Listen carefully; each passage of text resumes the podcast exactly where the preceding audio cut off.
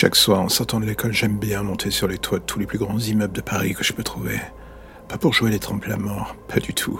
Juste pour le silence et le plaisir de voir la vie d'en haut sans le bruit de fond que représentent les humains. Cela semble un peu méprisant dit ainsi. Mais j'avoue, j'ai toujours eu du mal avec eux.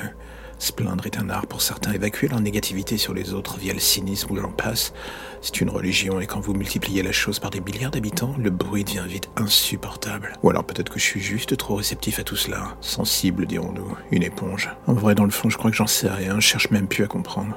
Ce que je sais, c'est que j'y arrive plus, alors je fuis, je me protège dans mon coin.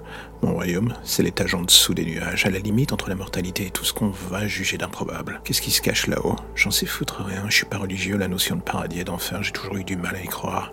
À plus d'un égard, la vie courante est déjà bien souvent un enfer, alors s'il en existe une autre version encore pire, à quoi bon? J'ai envie de dire, faisons avec. Je me contente de mon petit paradis artificiel. Il est mobile comme moi d'un toit à l'autre. Une zone calme où j'oublie tout, je me repose. Et surtout un endroit je n'entends plus ces voix qui me pèsent tant sur la conscience. C'est la seule chose qui compte dans le fond, le silence.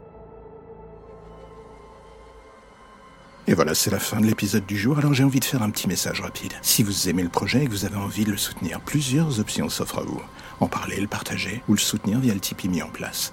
Dans les deux cas, que ce soit pour le soutenir d'une manière ou d'une autre, tous les liens pour vous y retrouver sont dans la description de chaque épisode. Impossible de les manquer. Et en attendant le prochain épisode, justement, n'hésitez pas à rattraper ceux que vous n'avez pas encore entendus, voire même à vous refaire une écoute de tous les épisodes. J'ai envie de dire, soyons fous. En attendant, on se dit à bientôt pour de nouvelles histoires plus ou moins sombres.